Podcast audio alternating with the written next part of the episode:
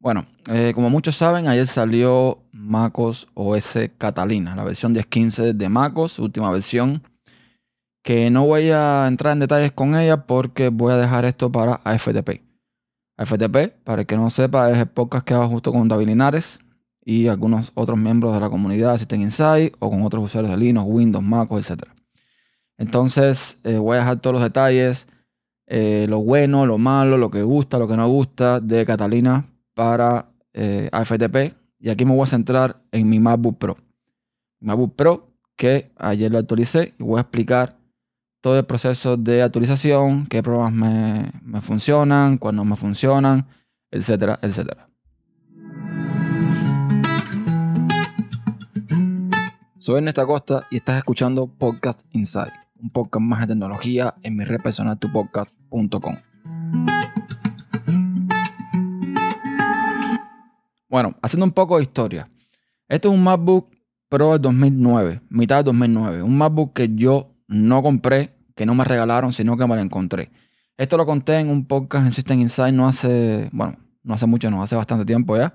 Fue uno de los primeros podcasts, yo creo. Y básicamente lo que viene a pasar es que mm, yo trabajaba en un lugar. Este lugar eh, era una residencia de niños universitarios, niños ricos de aquí de Estados Unidos, como quien dice. Y sucede que eh, cuando llegan las vacaciones, en el mes de junio, eh, ellos se van y algunos, bueno, algunos ya terminan el curso como tal, con lo cual mm, empiezan a dejar cosas.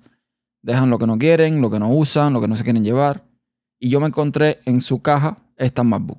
Una caja que yo vi eh, a un lado en la basura y dije, mm, no puede ser que la vida me haya sonreído. Pero bueno, fui allá, agarré la caja, la abrí, estaba la MacBook adentro con sus cables, con su disco de instalación, con Leopard, creo. Y automáticamente fui donde había una toma de corriente, lo conecté todo, lo encendí, no encendió. A la primera dije, bueno, no funciona, por eso la botaron. Pero no, a unos segundos después parece que la batería no tenía carga y encendió. Vi los cielos abiertos. Así que nada, esa es la historia de cómo yo eh, me hice de esta MacBook.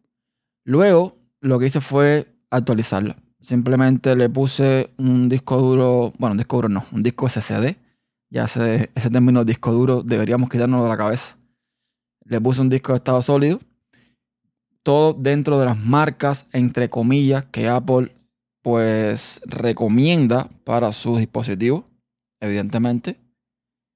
Y bueno, le puse el disco de estado sólido, el, mecánico que tenía lo guardé y le compré dos módulos de RAM. La RAM que traía esta MacBook eran dos módulos de 1 GB cada uno.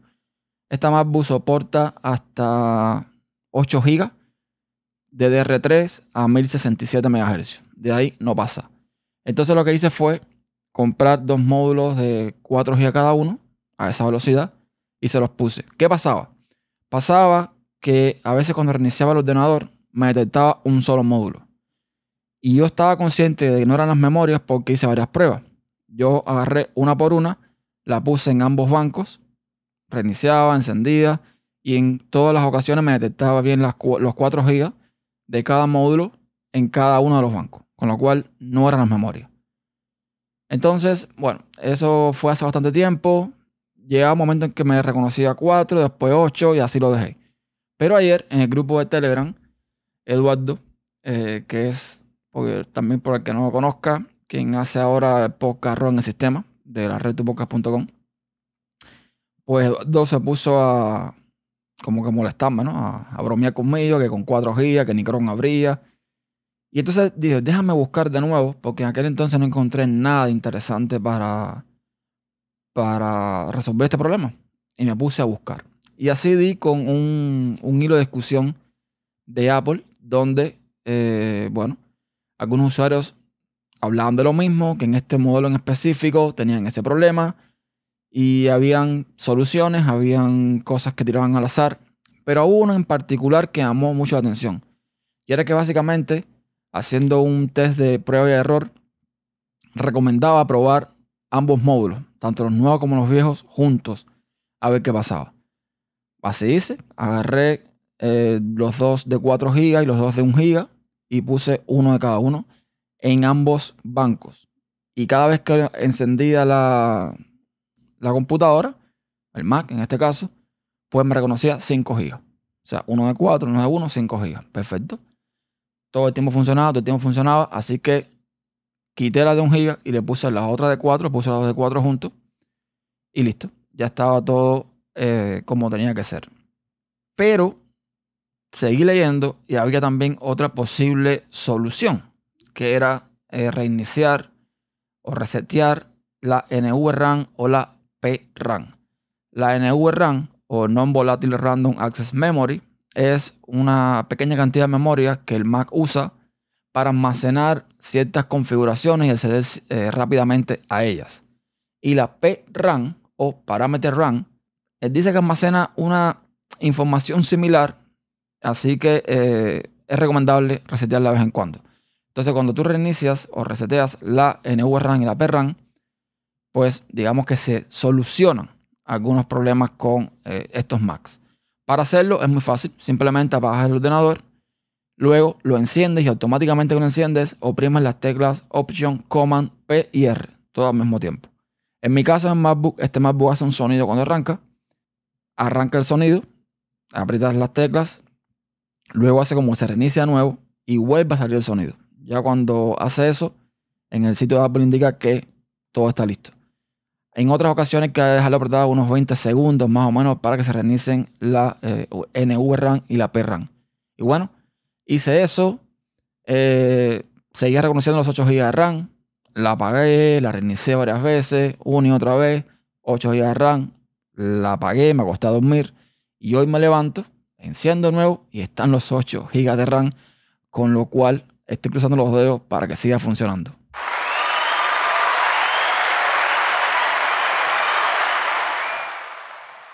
Y bueno, eso es básicamente eh, la historia de la RAM. Espero, como les digo, que no tenga ningún problema. La diferencia entre 4 y 8 se nota muchísimo en este ordenador. Un ordenador que tiene un procesador, un dual core. No, un Intel Core 2 Duo a 2.26 GHz. Tiene, eh, bueno, 8 GB de RAM ahora. Tiene una tarjeta gráfica Nvidia GeForce 9400M a 256 eh, megas de, de RAM o de video. Y bueno, no es precisamente lo más avanzado del mundo, pero mira, funciona perfectamente. Y el hecho de que tenga esta tarjeta NVIDIA, pues también conlleva al segundo tema que voy a hablar, que es con respecto a las eh, actualizaciones y el sistema operativo al que tiene eh, soporte.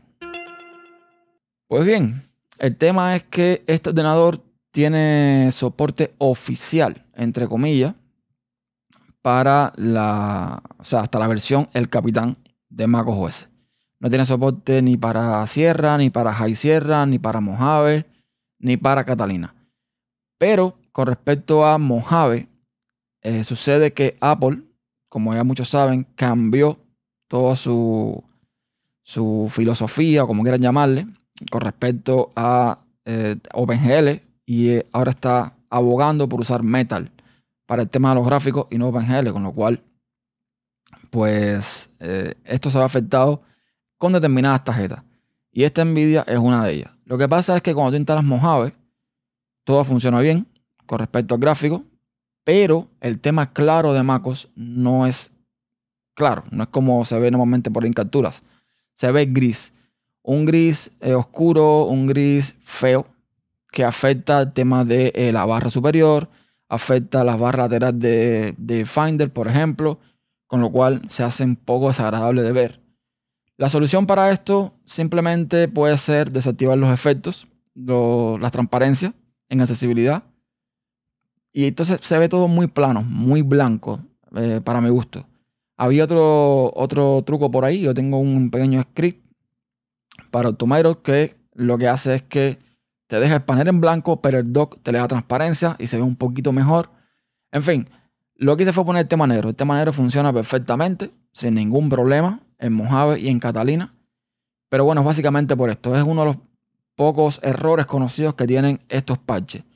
¿Cómo instalé Mojave y Catalina en este ordenador que ya no tiene soporte? Pues gracias a un hacker, un tío de lo más agradable, que se hace llamar DosDude, que tiene en su sitio web pues parches para eh, sierras, hay sierras Mojave y Catalina, que permite que en determinados ordenadores MacOS se puede instalar.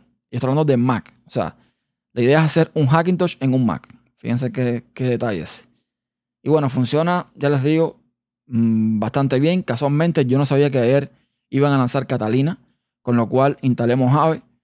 Todo estaba bien. El parche de Mojave, en este caso de dudes, es un poquito mejor que los anteriores. Tiene un, digamos, un instalador gráfico más parecido al instalador de MacOS. Es más visual, es más agradable. Con lo cual me lo bajé. Puse MacOS en una, en una memoria. Aunque si tú ejecutas el parche en un ordenador ya con, con, con Mojave, pues lo puedes hacer desde ahí. No tienes que poner una memoria. Pero bueno, yo por si acaso puse una memoria. Reinicié. Eh, las opciones que me daban no era de instalar, sino de como de recuperar con una instalación de MacOS. Eso hice. Se demoró bastante tiempo, como 25 minutos, media hora más o menos. Todo el proceso. Arrancó y básicamente lo que me puso nuevo fue eh, la opción esta que trae ahora Catalina, que ya les dio comentar en otro momento, de, ¿cómo que se llama? Algo de tiempo, para gestionar el tiempo. Bueno, ahora no me acuerdo el nombre de esta historia. Total, que es el asistente para que tú configuras eso. Yo le di, eh, le di continuar. No lo, lo vi, lo dejé para más tarde porque eso todavía no sé cómo funciona bien. Así que no me complica la vida con eso. Pero básicamente ya, después de eso, te entra al ordenador con todos tus, tus datos, tus cosas, tus aplicaciones que tenías instaladas previamente y todo muy bonito, me gusta. Todo funciona perfectamente sin ningún eh, tipo de problema. Así que contento con Catalina de momento. Al principio iba un poco lento. Parece que, eh, no sé si era que estaba indexando live, yo no sé qué pasaba ahí. Tipo lo que pasa con Plasma, con KD. Que cuando lo pones por primera vez y tienes muchos eh, ficheros en el disco duro, pues Baloo se demora bastante indexando. Esto provoca altos consumos de CPU y se siente lento el escritorio, pues me parece que me pasaba más o menos lo mismo con, con, esto, con, Catalina. Pero bueno, ya después de eso, después de unos minutos, todo volvió a la normalidad, funciona, ya les digo, también como Mojave. De hecho, Mojave y Catalina funcionan un poquito mejor que el Capitán, si me pregunta. Y bastante bien. Contento con, con el resultado y con Macos Catalina, sin entrar en los detalles hay que aplaudir, hay que aplaudir porque eh, muchos usuarios están presentando problemas por las redes. Estoy viendo en Twitter, en redes sociales que muchas, eh, muchos usuarios tienen problemas. Yo de momento, ningún problema. ¿Para qué uso más? Bueno, eh, para que no lo sepa, yo tengo otro ordenador, el PC de sobremesa, que tiene Windows, Linux y Hackintosh. Yo el Hackintosh, o sea, Mac como tal, lo uso en el PC, porque es mucho más rápido, tiene mucho más procesamiento, tiene mucha más memoria, es mucho más cómodo trabajar, etc. Tengan en cuenta también que hasta ahora está usando el MacBook con 4 GB de RAM, que era un poquito más pesado de utilizar. Entonces, ¿para qué básicamente uso yo el MacBook? Lo uso para esto, para podcast, para hacer streaming, para más bien cosas de multimedia. No mucho más. Entonces, ¿qué aplicaciones uso yo aquí en, en este MacBook para trabajar? Pues uso Hindenburg. Hindenburg es una aplicación eh, muy popular entre podcasters por muchas razones. La utilizo bastante en este MacBook. Uso eh, Ocean Audio también. Eh, Audacity depende. Lo uso más en el Hackintosh que, que aquí en el MacBook este cuando estoy editando, pero bueno, también lo uso. Para hacer el streaming, yo estaba probando con NiceCat que funciona bien o funcionaba bien porque no tiene soporte. Pero bueno, hasta, hasta el capitán me funcionó perfectamente NiceCat sin ningún problema. La gente de Roya Mueva, que son los que desarrollan NiceCat, pasaron ahora todo el tema del streaming a AudioAyak, que era otro que también estaba utilizando. Al principio me daba problemas porque no estaba bien configurado. Luego logré configurarlo bien, pero me di cuenta que teniendo la Rodecaster Audio AudioAyak no me es necesario. O sea, ya hablé con Jojo Fernández. Yo me ayudó a algunas cosas que no tenía idea en, Audio AudioAyak para que no tuviese eco. Y bueno, todo funcionaba bien, pero me di cuenta de eso. Con la Rodecaster, básicamente Audio AudioAyak no es necesario. Porque tú usas Audio AudioAyak para hacer prácticamente lo que hace Rodecaster. Todo lo que es meter eh, fuentes externas, todo lo que es, digamos que es una, una, mesa virtual y no, no, es necesario. A mí lo que me hacía falta era hacer streaming. AudioWire tiene soporte para Catalina. Yo creo que ya tiene soporte completo, si no me equivoco. No he revisado. Pero, por si acaso, lo que estoy usando es una aplicación que es multiplataforma, que es para Windows, MacOS y Linux. De hecho, en Linux también lo he usado, que se llama BOT. B-U-T-T. Este, esta aplicación, su objetivo principal es simplemente hacer streaming a servidores iSCAT. Ni más ni menos. Funciona perfectamente en Catalina. De hecho, aquí está funcionando. Lo están, me están escuchando gracias a esta aplicación. Es sencillita. No sé si es open source, no me queda claro. Ahora no recuerdo.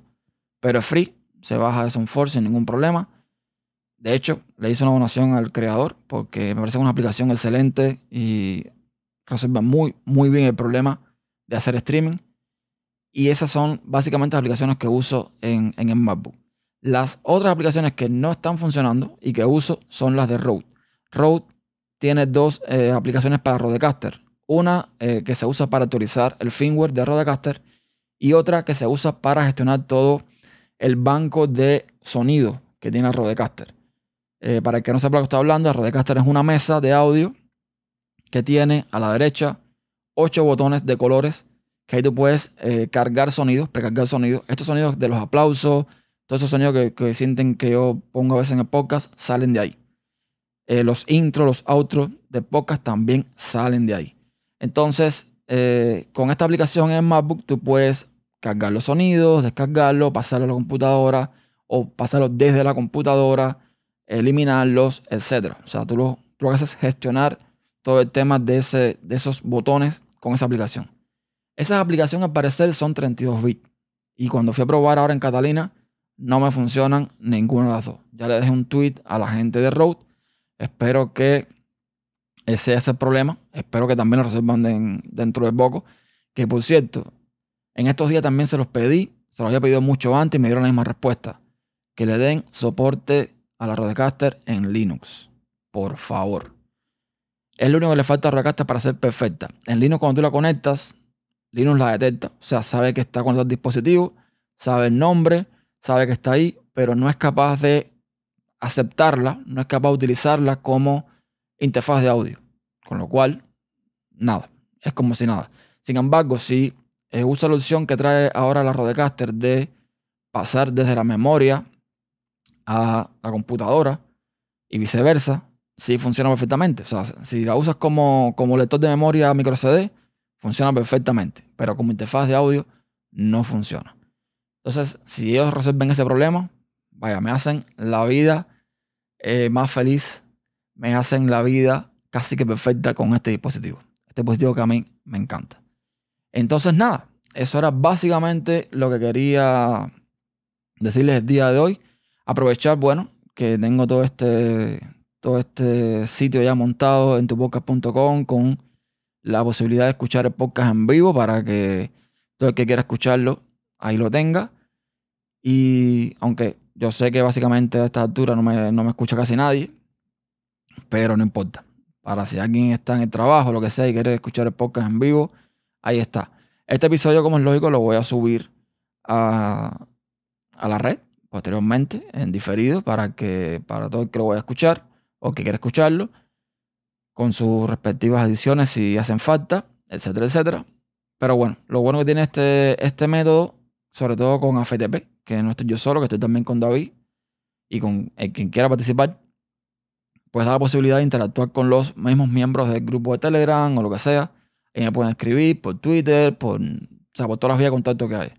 Y pueden hacer preguntas y hay un, digamos que un intercambio más en tiempo real de lo que ocurre normalmente en un podcast, que tienes que escuchar el podcast y después que lo escuchas, entonces ponte en contacto con el podcaster para decirle tal o más cual. Y nada, eso era básicamente todo lo que quería comentarles en el día de hoy. Gracias por escuchar. Ya saben que todos los medios de contacto están en tupodcast.com barra contacto. Ahí tienen todas las vías para ponerse en contacto conmigo. Y eh, bueno, eh, cualquier cosa, sugerencia, lo que sea, me lo pueden dejar ahí o en el formulario de contacto de este episodio. Gracias y hasta la próxima. Ciao.